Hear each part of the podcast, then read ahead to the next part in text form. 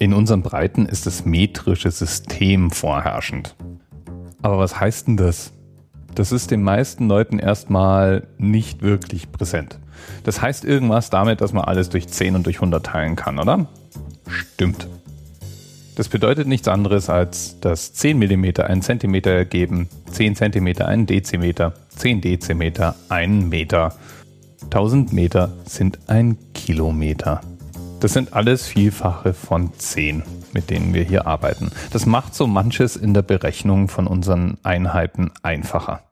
Wie viel einfacher wird erst dann klar, wenn wir mal mit den anderen verschiedenen Systemen, die zur Auswahl stehen, zu tun haben und versuchen umzurechnen. Und da gibt es eins, das gebräuchlicher ist als andere und uns dauernd in unserem Alltag begegnet, nämlich der Zoll. Und da muss ich auch kurz einen Themenpatenhinweis loswerden. Denn der Zoll wurde vom Twitter-User Tiff Toffo als Thema vorgeschlagen. Danke dafür. Was hat er mit der 254 zu tun? Ganz einfach. Ein Zoll sind 2,54 Zentimeter. Und woher kommt nun der Zoll?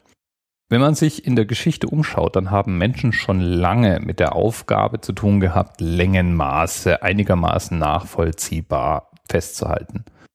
Der einfachste Maßstab ist der eigene Körper.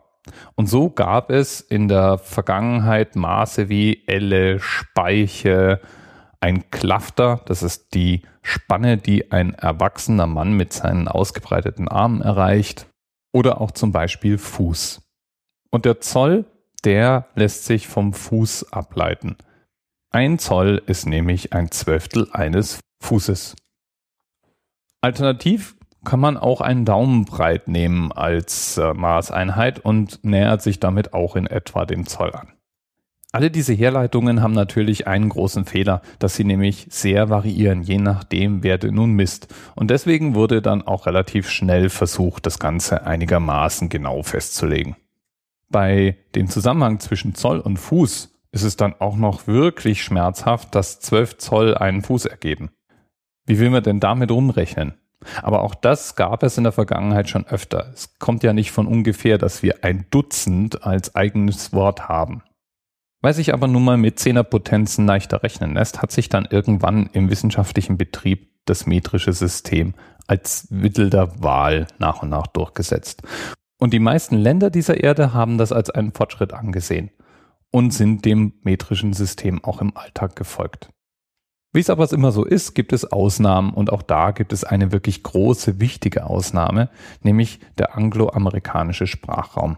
In den USA und in Großbritannien ist man eben nicht vollständig gefolgt. Zwar wird das metrische System im Wissenschaftsbetrieb im Allgemeinen verwendet, auch im Ingenieurswesen ist es das dominante System, aber es gibt im Alltag und in ganz vielen Anwendungen nach wie vor Zoll und Fuß und wie sie alle heißen. Zum Beispiel beim Jeanskauf. Da wird nämlich die Bundweite und die Länge in Zoll angegeben und geschrieben wird es mit diesen Doppelhochkommas.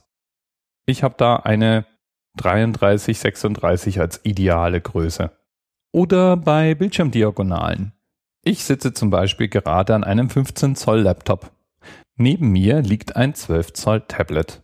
Und mein Handy, das hat 5 Zoll. Und gemeint ist damit immer die Bildschirmdiagonale. Manchmal gibt es auch Kombinationsmaße. Zum Beispiel werden Bildschirmauflösungen in dpi angegeben. Das steht für Dots per Inch, also Punkte pro Zoll. Das ist natürlich auch ein bisschen irreführend, denn wir reden ja auf Bildschirmflächen nun mal von Quadratzoll. Also Zoll in rechteckiger Form sozusagen. Aber so genau wollen wir es jetzt auch gar nicht nehmen. Richtig irrsinnig wird's, wenn man Zoll auch nur noch aus historischen Gründen als Bezeichner verwendet. Zum Beispiel ist es so, dass in der Halbleiterindustrie Zollangaben noch gemacht werden. Aber die reden dann eigentlich nicht mehr von den richtigen Zollangaben, sondern runden großzügig auf metrische Angaben auf oder ab. Und im Maschinenbau oder in Alltagsgeräten finden wir Zoll natürlich auch an allen möglichen Stellen. Zum Beispiel Fahrrad- und Autofelgen werden in Zoll angegeben. Oder beim Tennis die Griffstärke. Oder auch Golfschläger haben Maße, die in Zoll definiert sind. Oder in der Luft- und in der Schifffahrt. Auch da braucht es natürlich nach wie vor beides. Aber wenigstens haben wir uns so einigermaßen darauf verständigt, dass es eben diese 2 Zentimeter und 54 Millimeter sind, die als Umrechnung verwendet werden. Denn auch das war längst nicht selbstverständlich. Die verschiedenen Herleitungen in den verschiedenen Regionen konnten unterschiedlich sein und so gab es unterschiedliche Zollangaben. Es gab den sogenannten Imperial Inch, der im Vereinigten Königreich galt. Es gab den Survey Inch, der in den USA galt. Dann gab es einen eigenen Zoll in Frankreich, einen in Baden, Schweiz, Hessen, Pfalz, Bayern. Ja, wir hatten alle eigene Zolle. Und es muss eine wahre Freude gewesen sein, im asiatischen Raum Handel zu treiben, die wiederum eigene Angaben pflegten. Inzwischen rechnen wir also wenigstens nur noch zwischen Zoll und Zentimeter um und haben für beides eine präzise Angabe, was wir eigentlich damit meinen. Und wer weiß, irgendwann werden ja vielleicht auch die Amerikaner und die Briten aufs metrische System umsteigen und wir haben nur noch ein Maß, das wir überall messen. Kann es vielleicht mal jemand zum Gegenstand für die Brexit-Verhandlungen machen? Das wäre doch mal was. So nach dem Muster, Ihr dürft weiterhin Autos in die EU verkaufen, dafür müsst ihr aber jetzt mal aufs metrische System umsteigen. Bis bald. TMRS 10, 9, 8. The experience of 47 individual medical officers. Was hier über die Geheimzahl der Illuminaten steht. Und die 23. Und die 5. Wieso die 5? Die 5 ist die Quersumme von der 23.